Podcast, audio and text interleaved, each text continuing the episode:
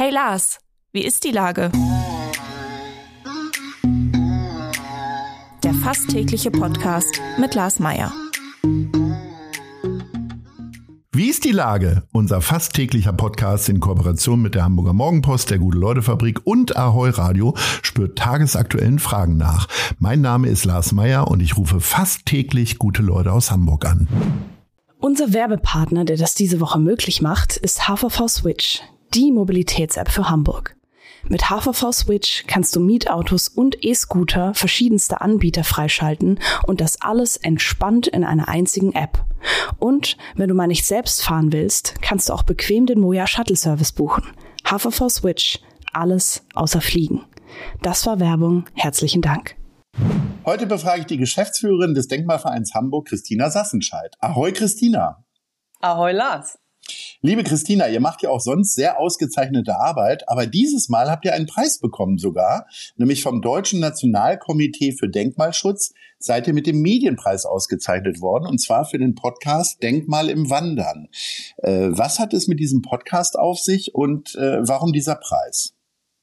Also ähm, wenn ich an dieser Stelle ein bisschen äh, Konkurrenz-Podcast-Werbung machen darf, ähm, der Podcast ist auch ein absolutes Lieblingsformat von mir. Ähm, den geben wir gemeinsam, also in Kooperation mit dem Denkmalschutzamt heraus. Und ähm, das Prinzip ist immer gleich. Ich spaziere immer mit den jeweils zuständigen DenkmalpflegerInnen durch ähm, Parks oder bauliche Ensembles, durch, was weiß ich, den Wohlerspark, das Gängeviertel, St. Pauli. Und dann ähm, gehen wir immer an einem bestimmten Startpunkt los los und ähm, die ZuhörerInnen können mit uns im Ohr sozusagen die gleiche Strecke ablaufen und sehen das, was wir auch sehen. Und mein Job ist es eigentlich immer nur, doofe Fragen zu stellen und zu sagen, so, jetzt gehen wir geradeaus und wartet mal hier, jetzt sind wir hier stehen geblieben. Und ähm, die Denkmalpfleger und Denkmalpflegerinnen erzählen dann spannende Dinge über die Stadt und man lernt ganz viel die Stadt neu sehen. Also es macht auch mir super viel Spaß und ich glaube auch dem, dem Publikum genauso. Und ja, genau, der, der Denkmalpreis wird einmal im Jahr verliehen und den kriegen auch nicht nur wir, den kriegt sozusagen, den kriegen, glaube ich, zwölf äh, PreisträgerInnen aus ganz Deutschland und ähm, die werde ich alle kennenlernen im November, wenn dann die große Preisverleihung in Erfurt ist wenn bei Ahoi Radio äh, bei unseren wöchentlichen Preisausschreiben jemand gewinnt, dann kriegen wir ganz häufig die Antwort, ich habe noch nie was gewonnen. Christina, hast du schon mal irgendwas gewonnen? Bundesjugendspiele oder äh, irgendeinen anderen Pokal? Ähm, oh Gott, ja, erstaunlicherweise, ja, ich, ich habe tatsächlich mal bei den Bundes, ähm, das war nicht Jugendspiele, aber so ähnlich, ähm, Jugend musiziert habe ich mal im Bundeswettbewerb, glaube ich, sogar mehrfach gewonnen, schon ganz verdrängt. Das war meine meine Jugend. Ähm, ich habe mal den ersten Preis mit dem Ensemble und dann habe ich da Solo. Ich habe früher ganz viel Posaune gespielt. Und, Posaune? Ähm, Posaune, genau. Und das später war als Jugendliche wahrscheinlich eher unangenehm, so ein großes, wuchtiges vielleicht auch vermeintlich uncooles äh, Instrument Was? zu spielen, oder? Was? Nein, ich ich, nee, ich habe immer so die, die äh, Freundinnen von damals, wenn die so Blechinstrumente gespielt haben oder auch Blockflöte, fanden die es immer kacke. Eigentlich wollte äh, man doch lieber hier geil Keyboard oder E-Gitarre spielen. Okay, das war offensichtlich bei dir anders. Im, im Pop-Bereich, genau. Also es, es gab ja, die einen sind eher so Richtung Pop gegangen und die anderen Richtung Klassik und so. Im, im Klassikbereich fand ich, also war Posaune eins der eines der coolsten Instrumente, die es gab. Ich meine, man war, also wenn man gespielt hat, dann hat jeder einen gehört. Das war auch manchmal, ich glaube, für die Streicher vor allem war das nicht immer schön, weil das manchmal auch sehr laut ist natürlich. Aber ähm, es ist ein wunderschönes Instrument, sehr sonor. Und genau, manchmal vermisse ich das auch. Aber wann hast du halt, das aufgegeben und warum? Ähm, ich habe mal ein halbes Jahr an der Musikhochschule studiert und und habe dann ähm, gemerkt, dass ich zu viele andere Dinge vermisse und und habe dann einen kompletten Kurswechsel gemacht zur Architektur, also weil ich einfach auch Altbauten immer schon toll fand und habe letztlich dann nicht mehr die Zeit und auch nicht mehr die Nachbarn gehabt, die so ein Instrument dann noch ertragen hätten. Also das ist es ist einfach auch sehr laut, wie gesagt. Und also da muss man entweder man hat irgendwie das Glück, dass man nebenan vielleicht eine, eine Kirche hat oder irgendeinen Raum, wo man spielen kann, aber ansonsten ist es leider nicht sehr stadtfreundlich oder verträglich. Also das war so ein bisschen der Hauptgrund, es einfach ähm, nicht funktionierte mit der Nachbarschaft. Ich denke gerade noch so, Entschuldigung, ich bleibe jetzt gerade hängen, wenn du nach Preisen fragst. Ich denke, ein anderer Preis, der mir eigentlich, auf den ich so mit am stolzesten war, war eigentlich immer der ähm, bei den Lomographic Sampling Games. Da gab es mal irgendwie so weltweit so, kennst du noch die Lomo zufällig? Ja. Ja, das waren diese aus, aus der Hüft Fotografierkameras und so. Und da habe ich es irgendwie auch, ich war ein bisschen befreundet mit dem lomografischen Botschafter von Berlin. Und dann haben wir immer welche Fotowettbewerbe gemacht und so weiter. Und Wer will das nicht sein, den lomografischen Botschafter von Berlin sag, als Freund haben? Ja, ja. Du hast Freunde, verrückt. Vielen Privilegien, vergib mir den Quatsch. Aber es war, es war wirklich toll und wir haben die Stadt halt auch da ähm, nachts und was weiß ich, wo in allen möglichen äh, Situationen fotografiert. Und genau, und dann war ich irgendwann mal eingeladen zu diesem, habe den ersten Preis gemacht mit irgendeinem Wettbewerb und, ähm, und habe äh, dann in Wien diese Lomographic Sampling Games mitgemacht. Ich habe dann aber keinen Welt-Lomo-Preis gewonnen, soweit war es dann doch nicht irgendwie. Aber das hat, das hat sehr viel Spaß gemacht. Aber das, warte mal, wir kommen hier voll vom Thema ab. Ich dachte, wir reden Nee, das finde ich total interessant. Also äh, die Überschrift wird sein, Preise zieren ihr Leben. Ne? genau, ähm, Preise pflasterten ihren Weg. genau. Eigentlich äh, geht es ja tatsächlich um Denkmäler, beziehungsweise äh, um den Erhalt von alten Gebäuden und Bauwerken. Und äh, da ist natürlich ein Thema gerade brennend unter den Nägeln, das ist die Köhlbrandbrücke. Ja. Ähm, sag mal kurz deine Beobachtung und deine Meinung dazu.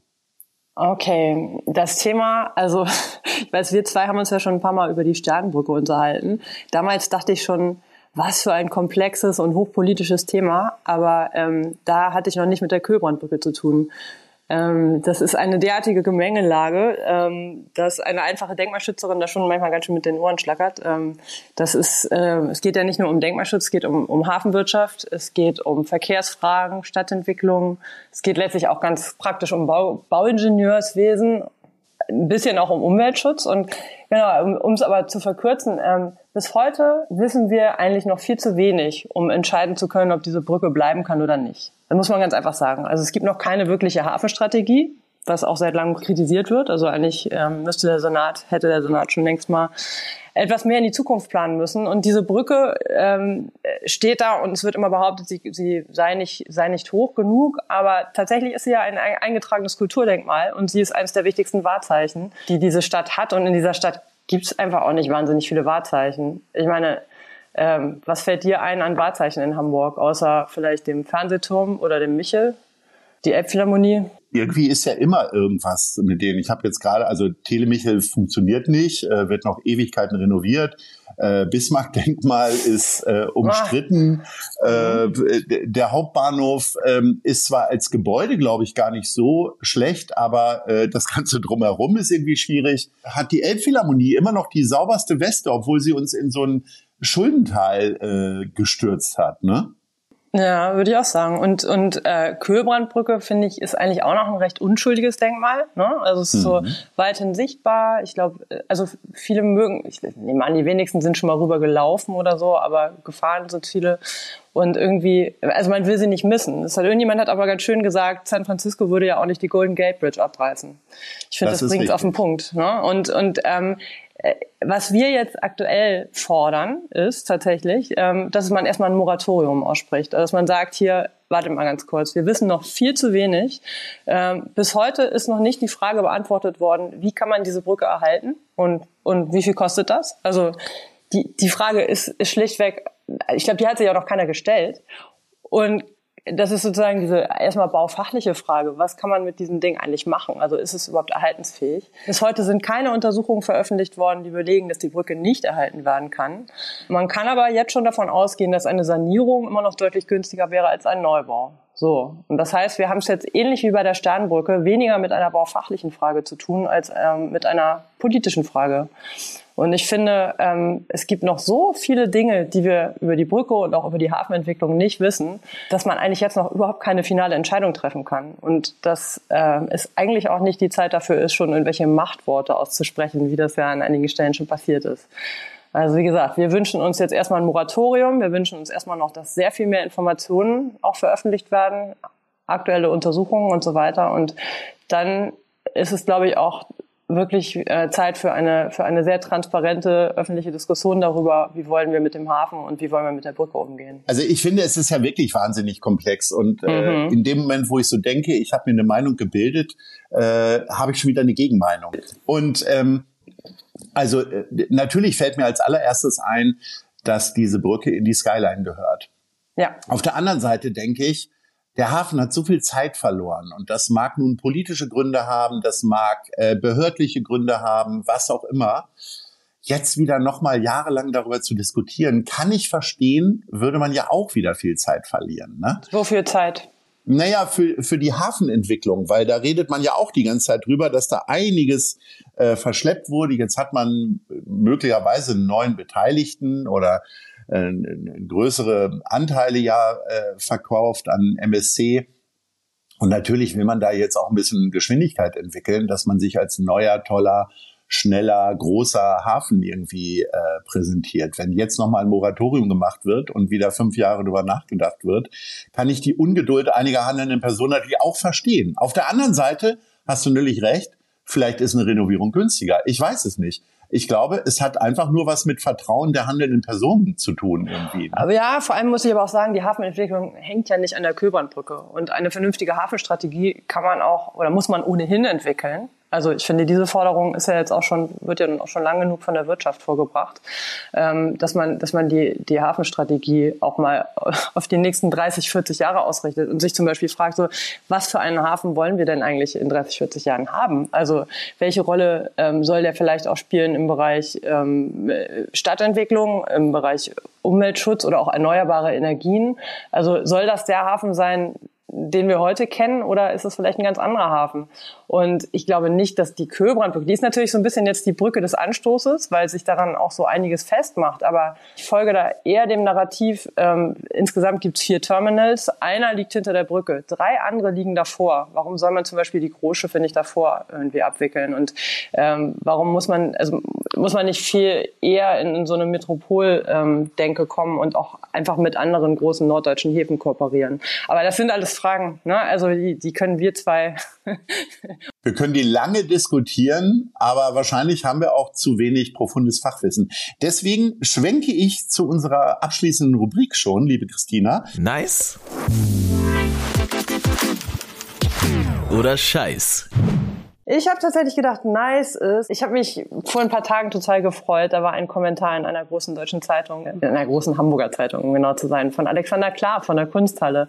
Und ähm, der ist ja eigentlich sozusagen Direktor der Kunsthalle und großer Experte für diesen Bereich, aber ähm, er hat sich auch sehr ähm, äh, ausgiebig über das Thema Stadtentwicklung und Verkehr äh, ausgelassen und über die Rolle des Autos, was einfach viel zu viel Platz einnimmt in unseren Straßen. Und das fand ich so toll. Ich, fand, ich finde es einfach immer großartig, wenn Leute nicht so in ihrem Zuständigkeitsbereich äh, sich irgendwie ver, verfangen, sondern auch einfach darüber hinausdenken. Und er hat der hat einfach ein bisschen geschimpft natürlich auch darüber, dass viel zu viel Blech in den Straßen rumsteht und hat aber auch gesagt, wie, wie viel besser die Stadt sein könnte, wenn es weniger Autos gäbe. Und er hat mir so aus der Seele gesprochen. Also insofern ist er, ist er für mich gerade so ein bisschen ein Held, dass er sozusagen nicht einfach nur über Kunst spricht, sondern auch so über ja, über Stadtentwicklung. Und ich glaube, es braucht noch viel mehr Leute, die sozusagen auch so ein bisschen aus ihren Zuständigkeitsbereichen rausdenken. Das, ähm, das dachte ich so bei Nice, dachte ich, das, das ist so der erste, an den ich denken muss aktuell.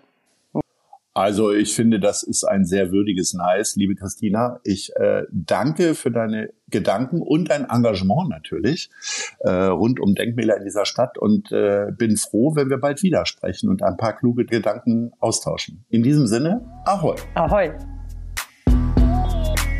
Dieser Podcast wird präsentiert von der Gute-Leute-Fabrik, der Hamburger Morgenpost und Ahoi Radio.